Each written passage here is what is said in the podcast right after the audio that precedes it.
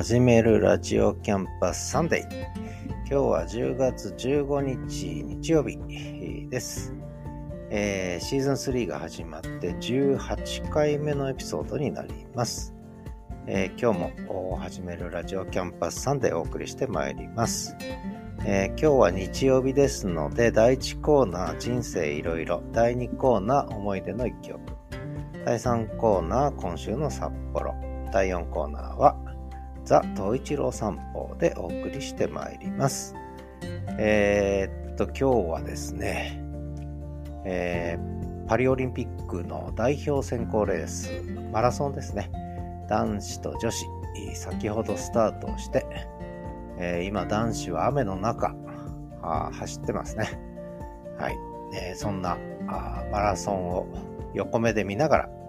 えー、収録していきたいと思います。えー、日曜日の、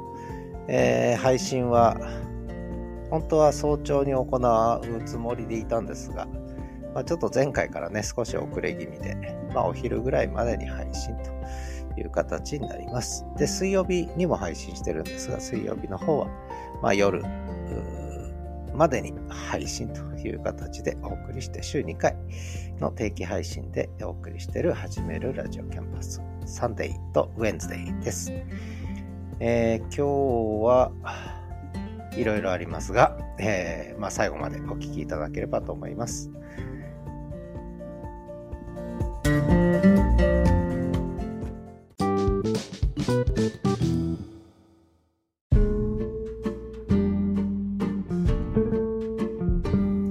始めるラジオキャンパスサンデー10月15日、えー、今日が18回目の配信になりますが、えー、人生いろいろ第1コーナーですね。えー、っと4、4回目のエピソードで少し父親の話をしたんですね。えー、それからもう一つはシーズン1のエピソードの7で私自分の人生を振り返り始めるというね配信してるんですがまあ少し今日は、え、父親も絡めながら私の幼少期の話をしようかなと思ってるんですね、えー、うちの親父は、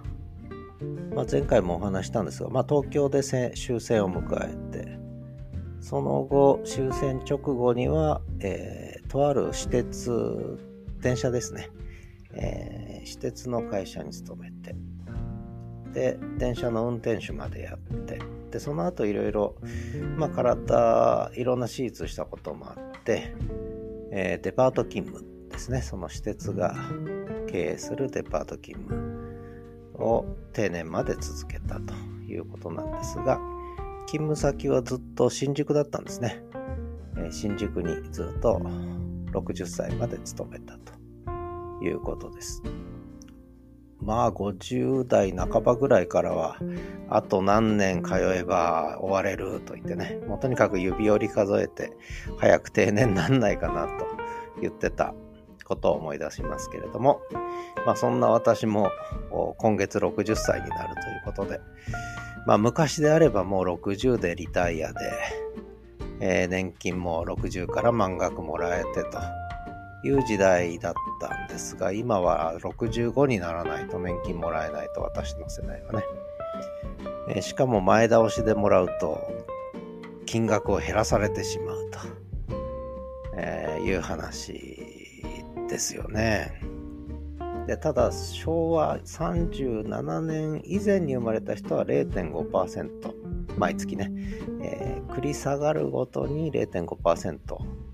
減額されるんですが私の世代は私昭和38年生まれなんですが0.4%ということでちょっと有利になってですね前倒し受給がねまあそんな形で、え、すけれども本来であれば満額だったのが65にならないと満額にならないで、それがまあ減額されると。で、年金っていうことで言うとね、我々の父親の世代ぐらいがやっぱり一番恵まれてましたかね。えー、父親の年金額、それから母親が、は、基本パートはやったことあるけど、主婦をやっていたわけですが、その年金額の方が私がもらう額より多いわけですよね。えー、私の方がよっぽどたくさん、あの、額面で言えば、たくさん稼いだんですけども、年金は少ないというね。まあ、日本の年金制度どうなってんだろうと思いますが、えー、まあ、先行きはもっと不透明になってきますけどね。まあ、それはちょっとさておき、えー、新宿にずっとうちの親父は通っていたということで、私は、なので、東京都町田市で生まれたんですね。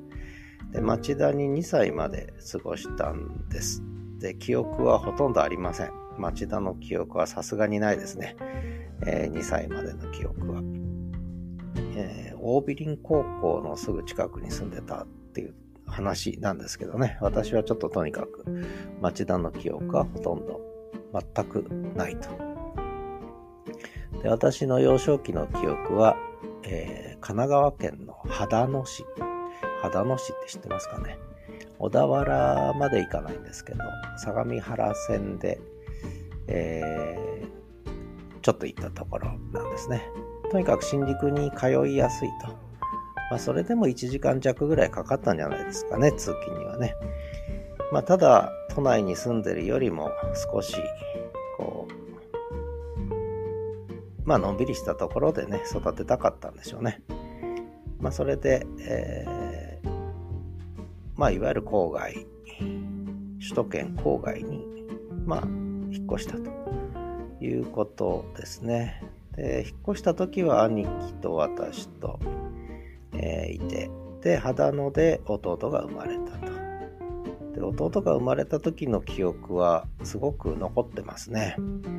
あのー、いっぱい残ってますね。まあ、いろんな思い出がありましたけど、まあ、詳しく話しませんが、まあ、とにかく父父親はその神奈川の秦野から毎日新宿に通ってたと。で当時はまだ電車の運転手とかやってたので、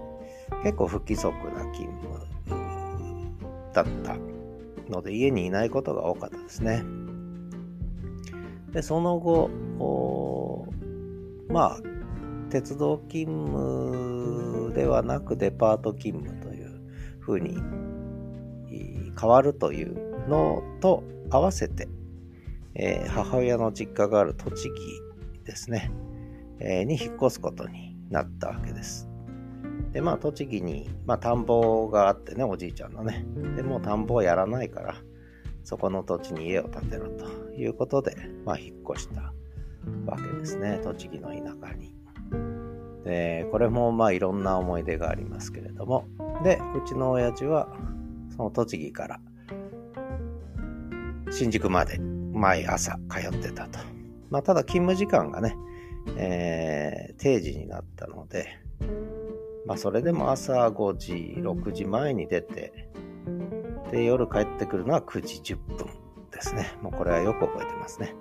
よくお迎えに行ったので、駅まで9時10分に家に帰ってくると。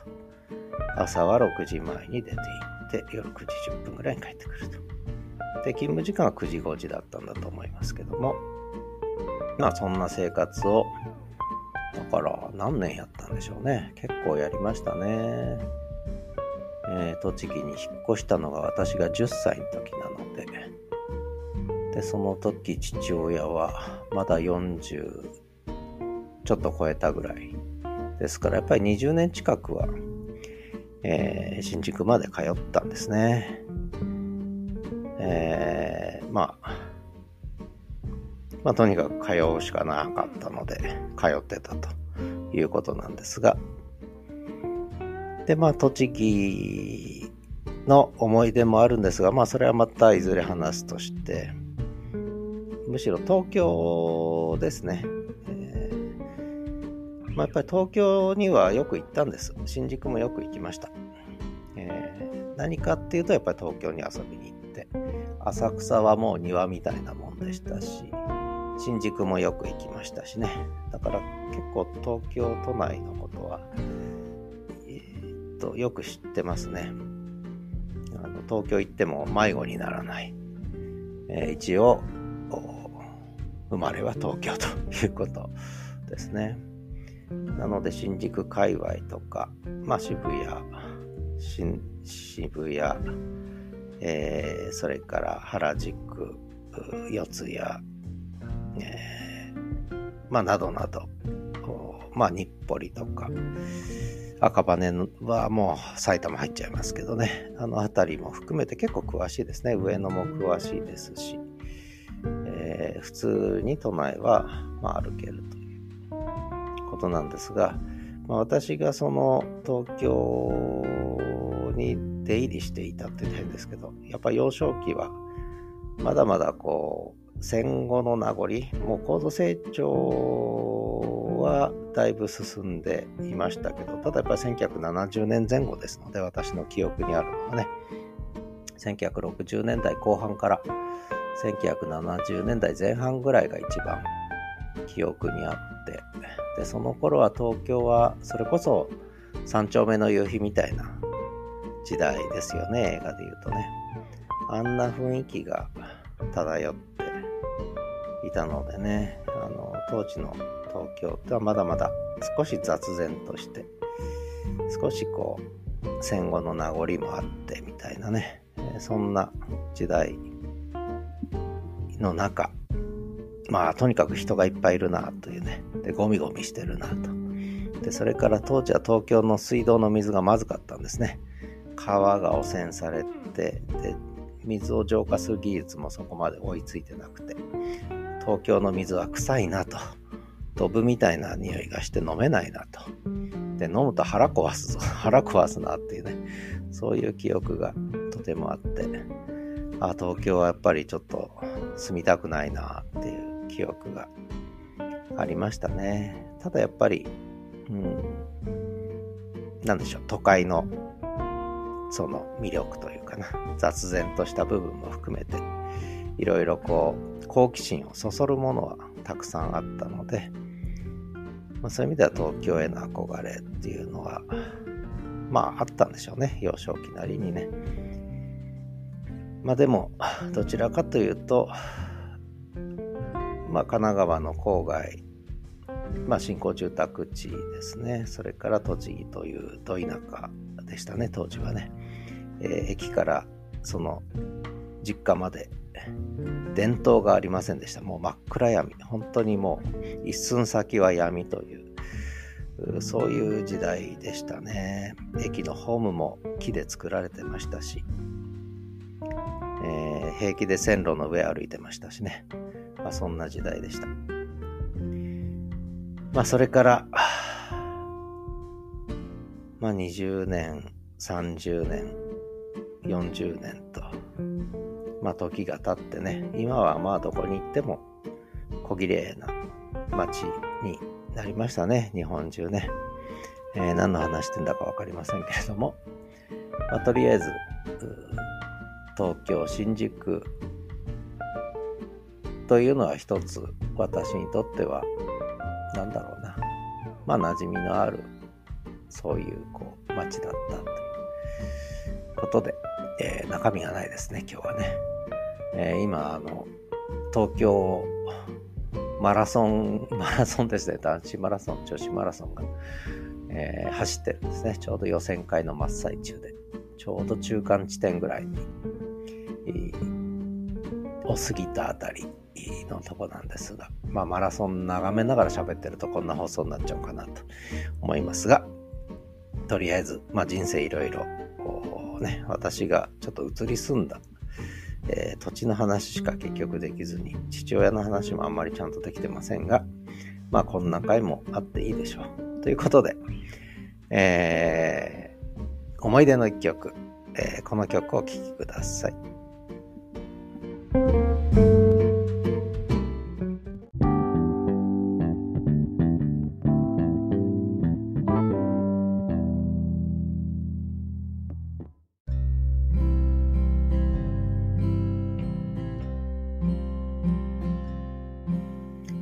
始めるラジオキャンパスサンデー第3コーナー、今週の札幌ですが、えー、第2コーナーコーナーでは思い出の一曲としてサザンオールスターズの東京 VICTORY を聴いていただきました。まあ、これはね、ご存知の通り東京オリンピックが2020年に開催予定だったのがコロナの影響で翌年開催になったということなんですが、あむしろこの東京ビクトリーは、まあ、オリンピック応援ソングとして作られたんですけれども、ちょっとコロナ禍でね、コロナに負けない応援ソングみたいなね、えー、そんな風にも聞き取れたり するかなと思います。まあ、とりあえず思い出の一曲ということで流してみました。まあ、というのもちょっとね、え、世間の空気はパリオリンピック2024年ですかね。もう来年なんですよね。あの、やっぱりちょっと1年東京オリンピックが遅れたことで、えー、早いですね。オリンピックイヤーがね。えー、来年はもうパリオリンピックということで、まあそれで、えー、サッカーにしろ、バレーにしろ、パリオリンピックのね、えー、予選、出場をめぐっていろんな、えー、スポーツ 楽しませていただいてるんですが、今日はマラソンということで、男子マラソン、女子マラソンをテレビで、えー、消音にして横目で眺めながら、あの、収録してるんですけれども、えー、で、今週の札幌ですけど、まあ、オリンピックといえば、札幌が2030年の冬季オリンピックの誘致に手を挙げて、かなり早い時期に手を挙げて、えー、やってきたんですが、断念するというニュースがつい先日流れまして、で、2034年に向けてと言っていたところ、IOC がえー、国際オリンピック委員会が2030年と2034年の東京オリンピックは同時に一気に今度もう決めちゃうという発表をどうやらしたらしいということで札幌は2030年断念したことで2034年も絶望的になったと。いうことで東京オリンピック招致が、えー、絶望的になってきたというね、えー、ことなのでさあどうするということなんですね。まあ今週の札幌はちょっと東京オリンピックの話をしようと思うんですが、実はこの話、私あのコミュニティ FM で、えー、ラジオパーソナリティやってた時に一回取り上げたことがあって、札幌2030年は無理ですよ という話を実はしてたんですね。で、その理由も挙げました。まあ一番、まあいろいろいくつか理由はあるんですが、まあ一つ大きな理由は、2018年がピョンチャン、えー、それから2022年が北京ということで、アジア開催が2回続いたんですよね。で、えー、で今度は、えー、どこだったかな？ミラノで2020 6年かなあやるわけですけれども、うーんそうですね。間違いない。で、今度2030年と34年がもう一気に決まっちゃうと。で、札幌はもう旗を下ろしちゃったので、えー、これはもう無理だという話なんですね。で、まあ、それが一つ、その、ちょっとアジアの順番としては少し厳しいんじゃないのなんて話をしていたわけですが、もう34年まで絶望的になったと。さあ、札幌どうすんだと。えー、札幌の、えー、市長ですね。秋元市長って言うんですけど、秋元市長どうすんだっていう話ですね。で、もう一つ実は内部的な要因というか、札幌自体がやっぱり盛り上がってない。えー、オリンピック招致ということで一つになりきれてないですね。でむしろ反対する声もあって、そんなの今更やるもんじゃないと、東京オリンピックでね、汚職問題もあっただろうと。金もかかるしね、何もメリットないみたいな話も出てって、で、住民投票やれという動きが起きたりとかして、まあこれもそんなに盛り上がってるわけじゃないんですけどね、反対運動の方もね。えー、で、そんな形でちょっと暗雲立ち込めてきた部分もあるんですが、ただそれよりむしろやっぱり札幌市のやる気があんまり感じれなかったですね、私はね。本気で招致する気あんのかというのが正直なところで。で、ちょうど2年ほど前にもコミュニティ FM でこの話題取り上げさせていただいたときに、やっぱりちょっと札幌市の本気度がないので、まあ無理じゃないのという。まあこれは市民の理解を得ることもそうだけど、むしろ施策として、単に招致してますだけなんで、その招致するために何をやってますの何の部分が全く見えない。で、えー、まあ私がそこで提案したのは札幌はやっぱり雪もあるしね、それからスケボー、スノボー、えー、といったものが、特にスノボーですよね、えー、が東京オリンピックでは注目を浴びてるわけです、日本選手とかもね。だからむしろ、例えばスノボをやるような施設をもっとちゃんと整えるとかね、えー、新しいウィンタースポーツの部分でもっと目立つような施策をしてしまえと。で特に札幌はね、スケボーをやる人も多いんですよ。でスケボーをやる人はスノボーももちろんやるんですけれども、そのスケボーをやる場所がないんですね、あんまりね。で、実は豊平川の河川敷、私よく東一郎くんとお散歩してるんですが、土地いっぱいあるんですよ。で、無駄にパークゴルフ場と野球場と、えー、テニスコートがあるんですよ。そんなに使われてるわけじゃないんです。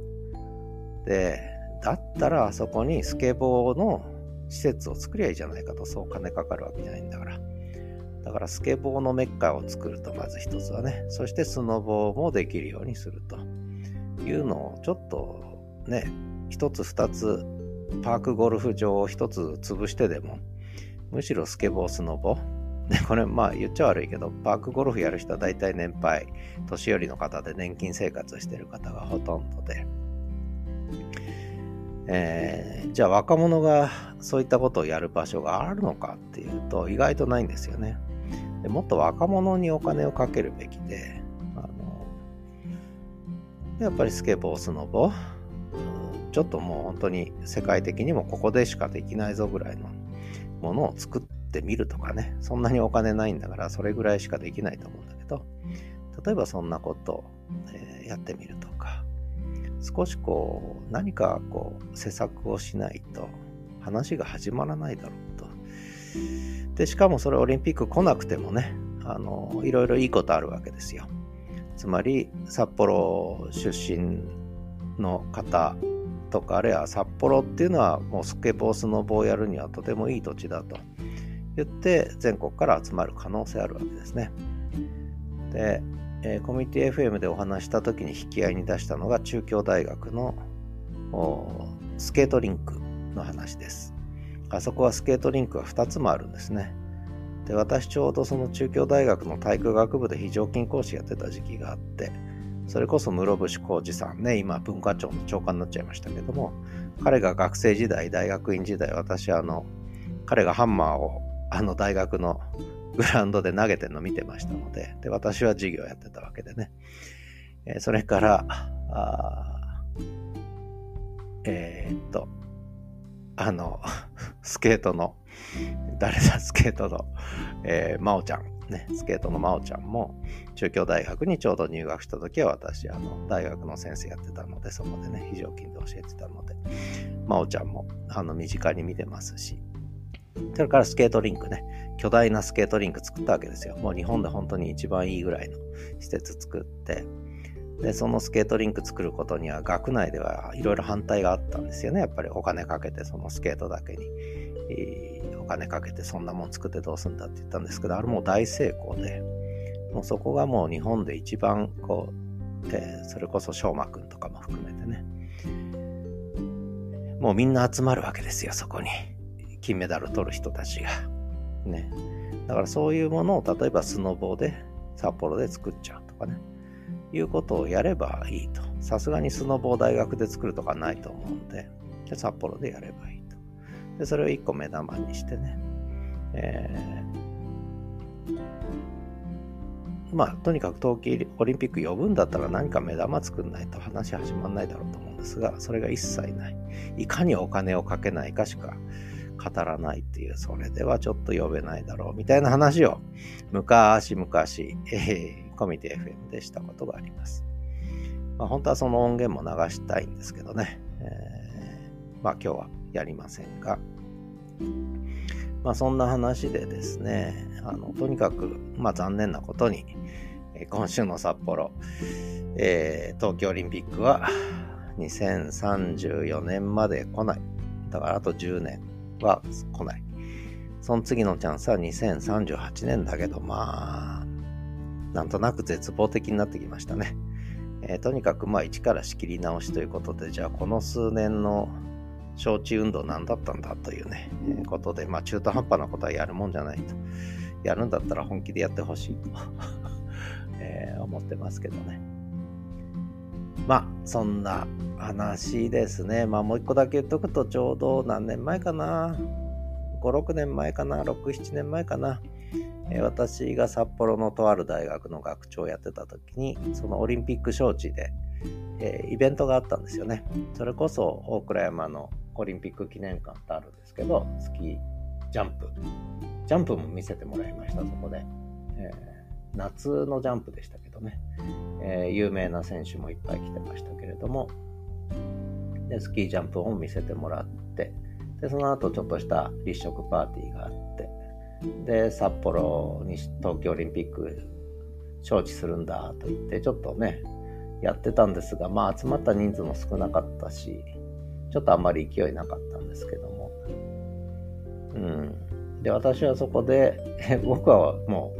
う、なんだろう。まあ、オリンピック自体はまあ、そんなにね、賛成ってことでもないんですけど、むしろやっぱりやった方がいいと、札幌にとってやった方がいいと。なぜなら札幌は国際的なイベントがもう東京オリンピック以来何にもできてないんですよね。だからそういうのをちょっとやらないと、話始まらないと。で、オリンピックじゃなくてもいいんだけど、何か国際的な何かイベントをね、えー、一つ持ってきた方がいいという話を、そこでは結構してたんですけどね。まあそんなことも虚しく、なんとなく本気のスイッチが入らないまんま、ずるずると断念に至り、なおかつ IOC の方は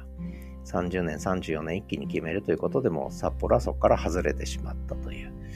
ことで、まあ、本当に失われた何年、失われた10年ぐらいになってるのかな、7、8年になってるのかな。もったいないなと思ったりしています。そんなことで、今週の札幌、愚痴みたいになっちゃいましたね。えー、それでは最終コーナーは、ザ・トイチロー散歩のコーナーです。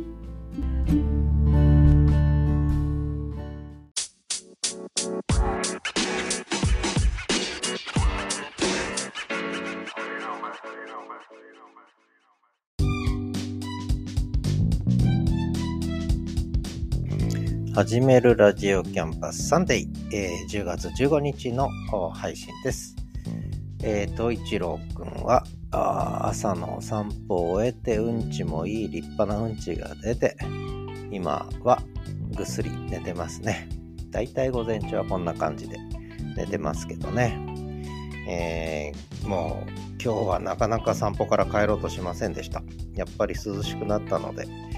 えー、私にとっては寒いんですけれども、もう、まあ、散歩が心地よいんでしょうね。もうとにかくよく歩きます。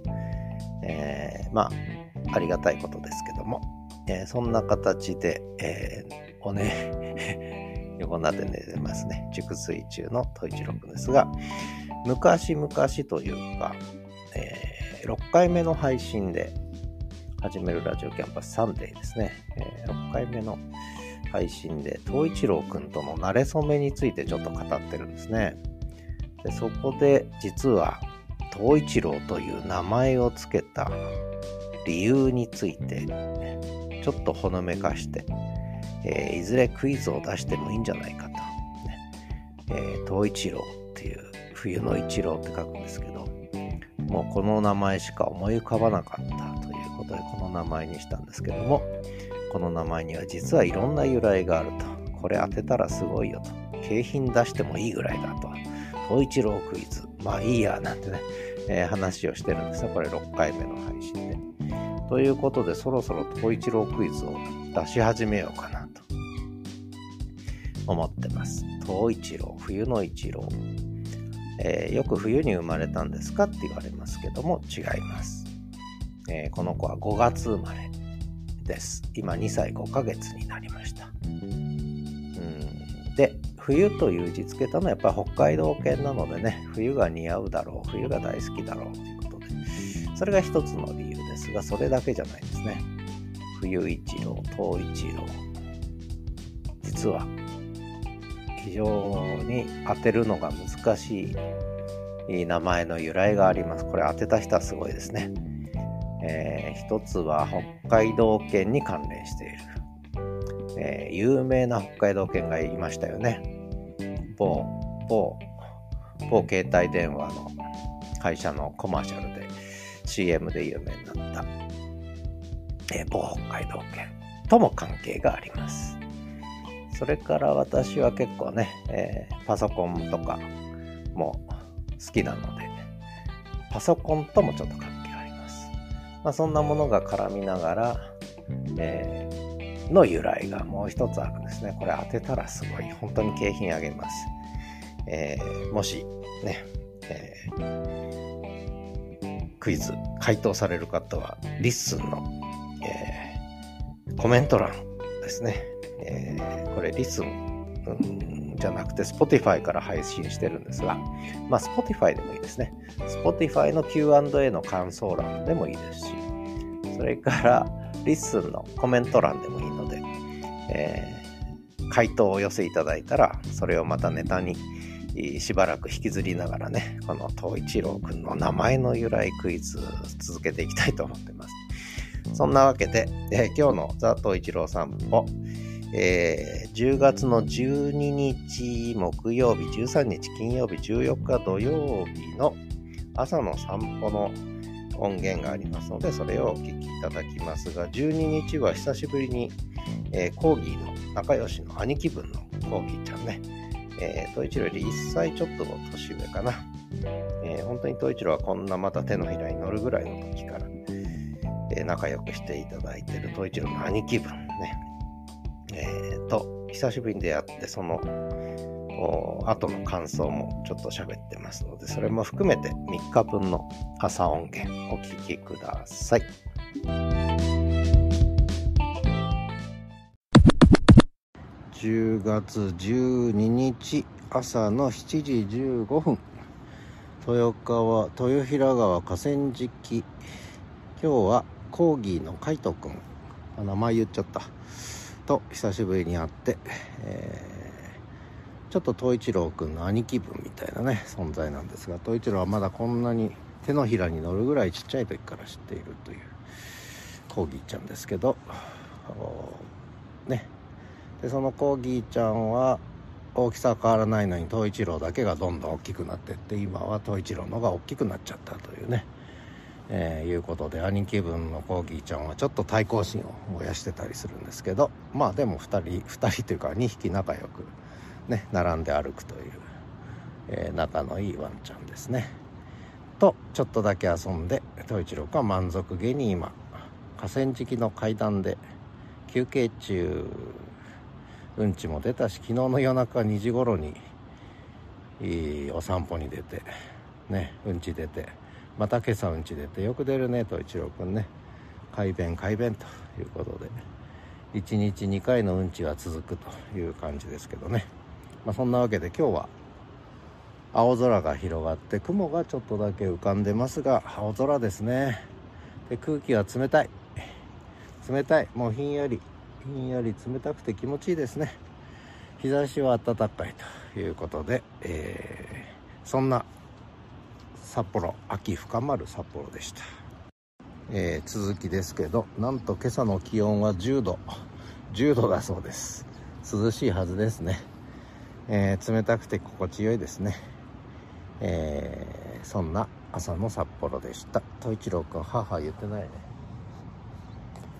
はい。全く何とも言ってません、はい、落ち着き払ったもんですね。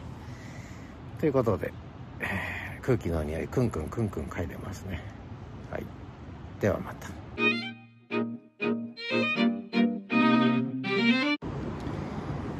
朝の6時58分。河川敷散歩。大好きなおじさんに久しぶりに会ったんですが東一郎君はおしっこ優先うんち優先で、えー、ちょっと遊んだ後もうさっさと行っちゃいますね。多分うんち場所探してんでしょうね。うんちしたくてしょうがない。そんな朝です。今日は10月13日金曜日ですね。えー、札幌は冷たい空気風はなし。快晴。雲一つありません。もう岩山が綺麗に見えてます。日差しが明るく照ってますが日差しがないと寒いですね。日陰は寒い。日差しポカポカ気持ちいいと。そんなちょっとキュッとしまった冷たい朝です。ということでお散歩続けます。10月14日朝の7時5分。もう14日になっちゃいました。早いね。朝の河川敷。東一郎くん。おしっこいっぱい溜まってたみたいでいっぱいおしっこしてうんちもして。今元気に歩き回って。お腹も空いてるからお家に帰るのかな。えー、今日も気持ちのいい札幌です。東一郎くん今からゴロンだな。はいゴロンゴロン。ゴロンしたらお家に帰るサインですね。あれゴロンしないね。じゃあお家帰ります。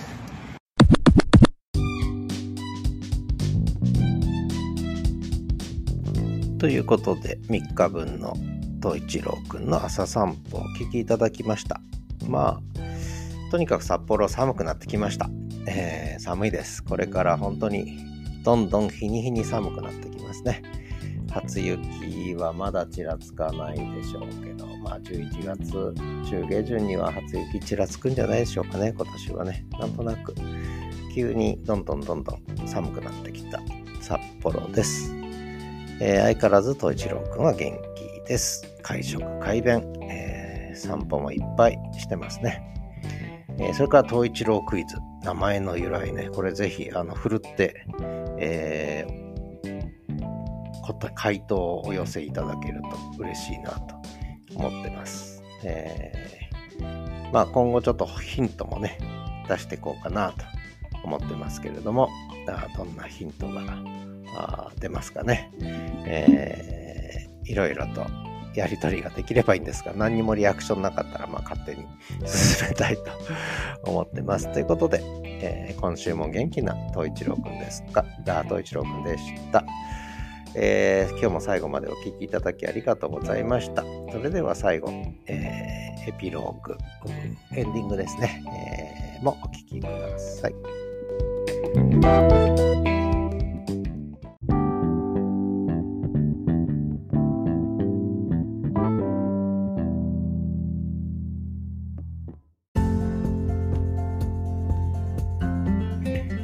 始めるラジオキャンパスサンデー10月15日の配信をお送りしてまいりました。今日は結構ダラダラとね、えーえー、あんまり中身のないこといろいろ話してしまいましたけれども、まあ、第1コーナーではちょっと私の幼少期と、まあ、新宿の思い出、をもうちょっと語りたかったんですが、新宿の思い出語る前に終わっちゃいましたね。それから今週の札幌はちょっとオリンピックネタでちょっと愚痴っぽいことをいろいろ喋らせていただきました。まあ最後までお聞きいただいた方、どれだけ出るかわかりませんが、お聞きいただいた方、ありがとうございました。えー、次回はですね、10月の18日水曜日、えー、10月下旬ですね。もう、間近ですね。えー、10月18日水曜日の配信となります。えー、まあなんとなく、ちょっとね、ここ1週間ぐらい、ちょっと、いまいち元気が出ない。私事ですけれどもね。ちょっと元気が出ないな。えー、まあそんな形でやってますけれども、まあとりあえずね、決めたことは、えー、淡々とね、少しやっていく部分も必要かなと思って、まあこんな日もあると。えいう形で、えー、少しいろいろちょっといろんなことを今考え始めてるんですけどね。えー、それは今後の展開をお楽しみにということで、えー、とりあえず、始めるラジオキャンパスサンデーシーズン3、18回目の配信はここまでにさせていただきたいと思います。また次回もお聴きいただければ嬉しく思います。えー、ではまた。